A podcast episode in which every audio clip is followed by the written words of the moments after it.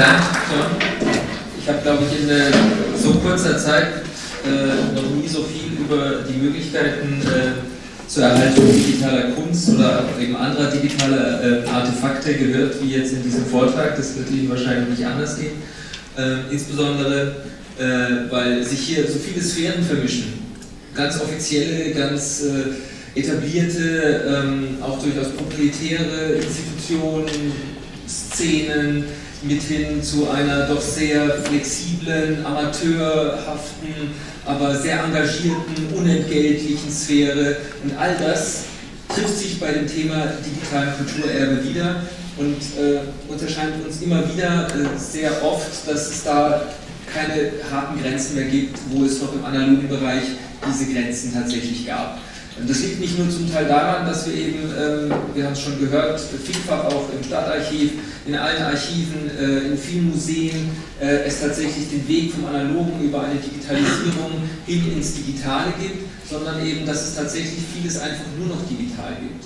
Und dieses nur noch Digitale kann zum Teil eben nicht in einem 3D-Drucker rekonstruiert werden, sondern lebt allein nur durch seine Interaktivität für einen kurzen Moment womöglich auch. Internetkunst ist so ein Beispiel, aber auch viele Sachen, die wir alltäglich benutzen, leben nur ganz in diesem Moment. Wenn man an soziale äh, Communities denkt, äh, die passieren in diesem Moment und diese zu konservieren, ist allein schon eine riesige Herausforderung. Andere stellen sich die Frage, wozu soll ich jetzt meinen Tweet äh, archivieren oder wozu soll ich meine Art der Kommunikation über die sozialen Netzwerke tatsächlich archivieren? Das macht doch letzten Endes keinen Sinn, weil es unser Alltag ist. Aber vieles, was jetzt unser Alltag ist, ist vielleicht in ein paar Jahren oder Jahrzehnten tatsächlich ein Bestandteil der Kultur, die wir dann nicht mehr kennen werden, weil es keine Möglichkeit gegeben hat, diese Dinge zu archivieren. Diese Rituale, die wir von John jetzt äh, aus dem Amazonas dargestellt bekommen haben, ich denke damals äh, über Jahrhunderte, Jahrtausende hinweg, den Menschen war das nicht klar, dass was sie da gerade tun, ist eine bewahrenswerte Kultur und wir müssen das tun, weil das ganz wichtig ist, sondern ähm, die haben es einfach getan, weil es zu ihrer Kultur dazugehört. Und so tun wir heute auch Dinge, die zu unserer Kultur dazugehören, merken aber zum Teil gar nicht, dass es einfach sehr kurzlebig ist, zum Teil sehr ephemer, also sehr flüchtig und äh, einfach wieder so verschwindet.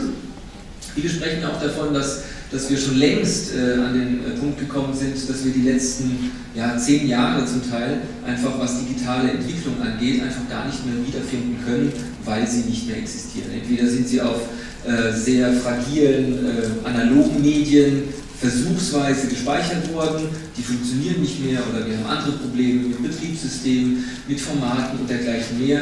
Wir werden von Dragan Espenschid eben auch diese äh, Lösung, äh, dieser Ansatz über die Emulation hören. Aber es gibt natürlich auch noch andere Ansätze, um Archivierung zu betreiben, indem man eben auch gerade bei Daten, die, sage ich mal, eher dem linearen Charakter entsprechen, über Formate geht dass man in Archiven darauf achtet, dass Formate von einem einen Format, wenn sie nicht mehr lesbar sind, weil die Software nicht mehr funktioniert, weil die Firma Konkurs gegangen ist oder dergleichen mehr, dass diese Formate migriert werden in noch lesbare Formate.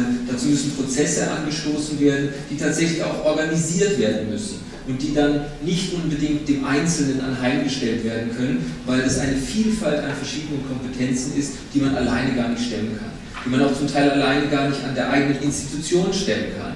Ich denke, das wird vielen von Ihnen so gehen. Sie sind, ein, Sie sind in einem Teilbereich beschäftigt, der die Bewahrung von Kulturerbe oder Wissen als solchem beschäftigt sind, aber Sie können nicht alles machen. Sie brauchen Kollegen, Sie brauchen andere Einrichtungen, Einrichtungen. Sie brauchen aber zum Teil auch manchmal einen Anreiz von, einer, von einem Bereich, der eigentlich gar nichts mit der Archivierung zu tun hat. So ist nicht umsonst die, die Gaming-Szene ständig wieder aufgetaucht, was die Emulation angeht. Da hat keiner sich organisiert hingestellt und ein Rahmenprogramm für die nächsten fünf Jahre etabliert, um zu sagen, so, jetzt machen wir jetzt mal äh, im ganzen Staat eine Emulationsstrategie und verfolgen diese Policy. Das ist eben nicht, hat eben so nicht funktioniert, sondern ist von unten gewachsen. Dass das nicht für alles zutrifft, ist auch klar. Das heißt, es wird uns immer wieder ähm, vorkommen, dass wir zwar eine Lösung sehen, aber diese Lösung auf den eigenen Fall nicht anwenden können. Aber nichtsdestotrotz wird es irgendwo noch Lösungen geben, die gefunden werden müssen. Und vielleicht werden sie nicht heute gefunden, sondern erst vielleicht später. Und deswegen ist zum Teil notwendig, dass wir die Dinge erstmal in einer Art und Weise archivieren, dass sie möglicherweise später recollected werden können, retailed werden können, dass man wirklich das wieder äh, verarbeiten später ermöglichen kann. Dazu sind eben auch gewisse ähm, Verfahren notwendig und dafür ist eben die digitale Langzeitarchivierung eben auf den Plan gerufen.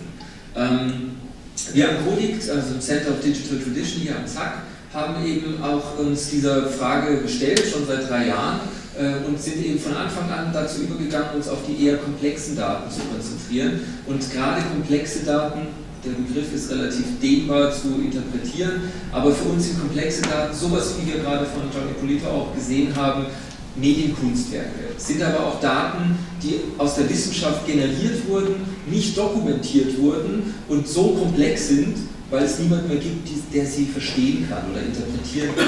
So gibt es zahlreiche Forschungsprojekte, die zwar ihren Speicher haben, irgendwo an irgendeiner Partition im Rechenzentrum, da liegen die Daten, eben vielleicht vergleichbar mit dieser Holzkiste, wunderbar, äh, aber keiner weiß mehr, dass es erstens diese Holzkiste gibt, zweiter keiner weiß mehr, wie man diese Holzkiste öffnet.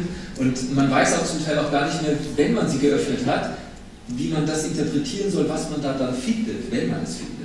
Also das sind alles Probleme, die sowohl die Kultur als auch die Wissenschaft tagtäglich umtreiben und heutzutage hören wir immer die Begriffe Big Data und die Analysen, die daraus ermöglicht werden. Das sind alles momentane Effekte, die wieder vorbeigehen werden, ähm, mit denen wir aber tatsächlich jetzt auch konfrontiert werden, weil das sind Datenmengen, die wir nicht einzeln anschauen können. Darüber muss es Verfahren geben, Computer geben, Algorithmen geben, die das automatisiert für uns aufbereiten, dass wir als Menschen, die im analogen Raum nun mal leben, auch erfahrbar gemacht werden kann.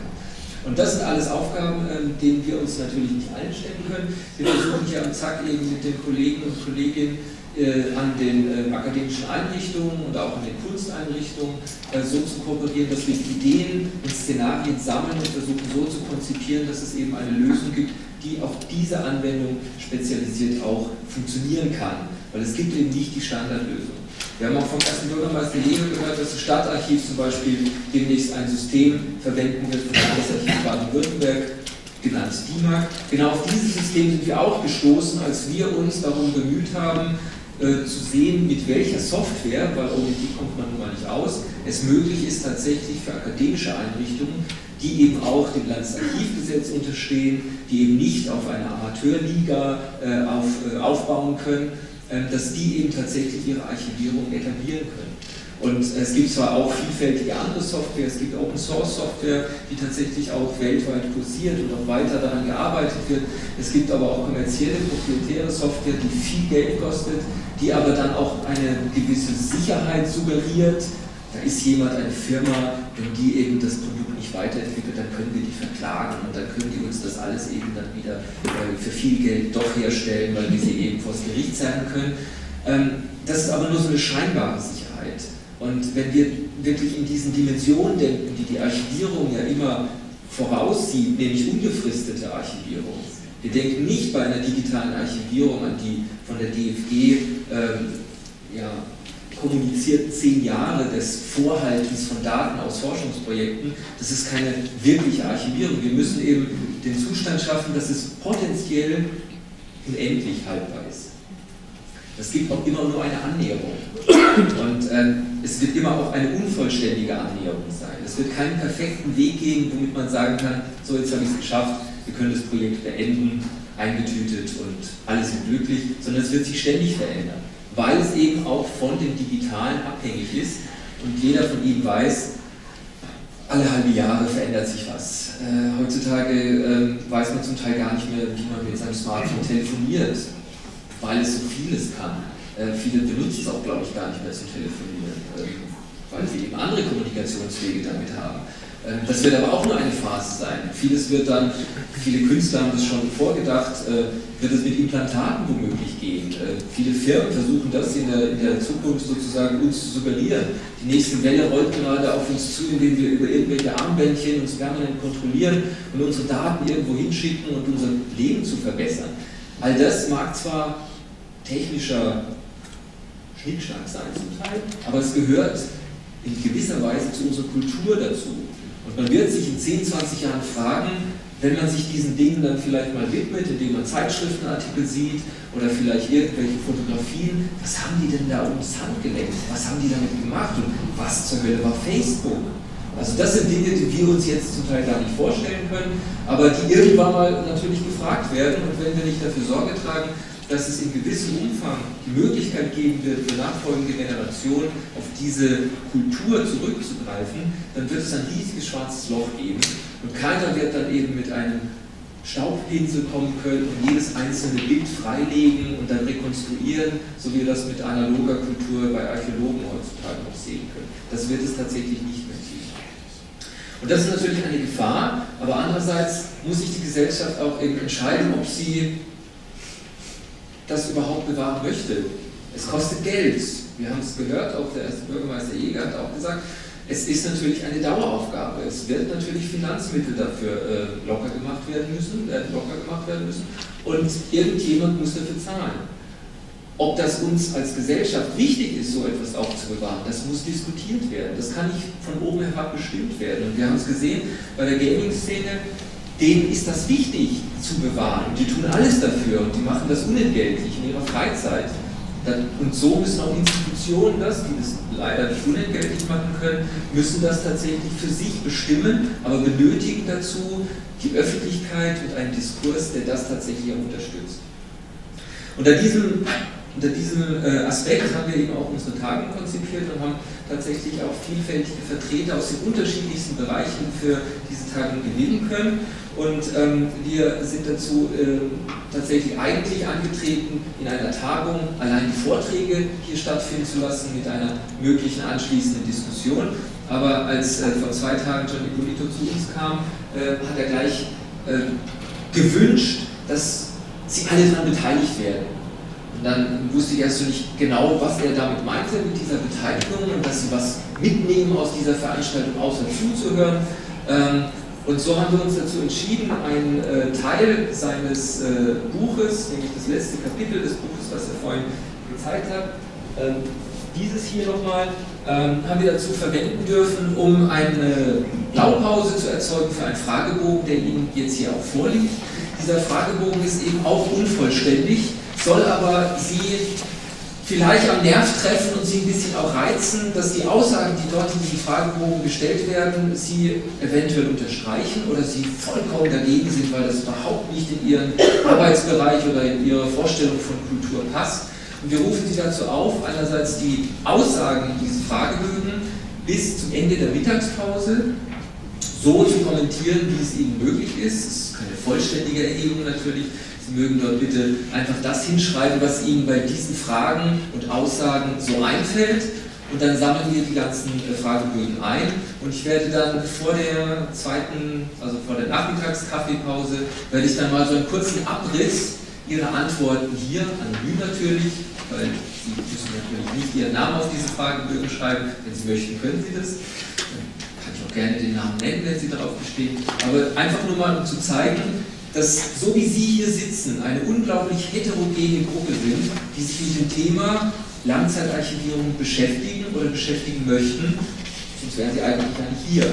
Und ähm, diese heterogene Gruppe, den sehen wir uns immer wieder auch konfrontiert, weil es einfach keine einheitliche Langzeitarchivierungsstrategie für alle geben wird. Und es gibt dann kleine Communities, es gibt große Communities, es gibt kleine Einrichtungen, es gibt große Einrichtungen. Aber unterm Strich geht es einfach nicht, wenn man es alleine macht. Und diese Verbundidee, die auch eben auch vom, vom ersten Bürgermeister auch angesprochen wurde, die Johnny Polito auch gezeigt hat, ist tatsächlich für unser Dafürhalten die einzige Möglichkeit, dass alle Bereiche dann zusammenkommen, wenn es eben Fragen zu lösen gibt und dann zusammenkommen, wenn es eben darum geht, die Dinge, die digital aus unserer Kultur stammen, für unbestimmte Zeit letzten Endes auch zu bewahren. Das ist ähm, der Sinn dieses Fragebogens, den Sie jetzt da vor sich haben. Also ich lade Sie herzlich dazu ein, diesen Fragebogen nach gutem Wissen und Gewissen zu, äh, auszufüllen. Und äh, jetzt äh, haben wir auch schon unsere erste Kaffeepause. Äh, eine Viertelstunde ist äh, laut, laut, dem neuen Programm, das Ihnen vorliegt, auch vorgesehen. Jetzt ist schon wieder fünf nach elf. Also ich würde tatsächlich sagen, eine Viertelstunde brauchen wir wahrscheinlich. Dann kommen wir hier um 11.20 Uhr wieder zusammen und hören dann eben den nächsten Vortrag. Äh, und bis dahin, denke ich, könnte es sich da hinten ist äh, aufgebaut. Ähm, die Räumlichkeiten gehen aber nach hinten noch weiter. Äh, Sie können dort auch Dinge vorfinden zu, für Ihr leibliches Wohl bis in 20 Minuten. Vielen Dank.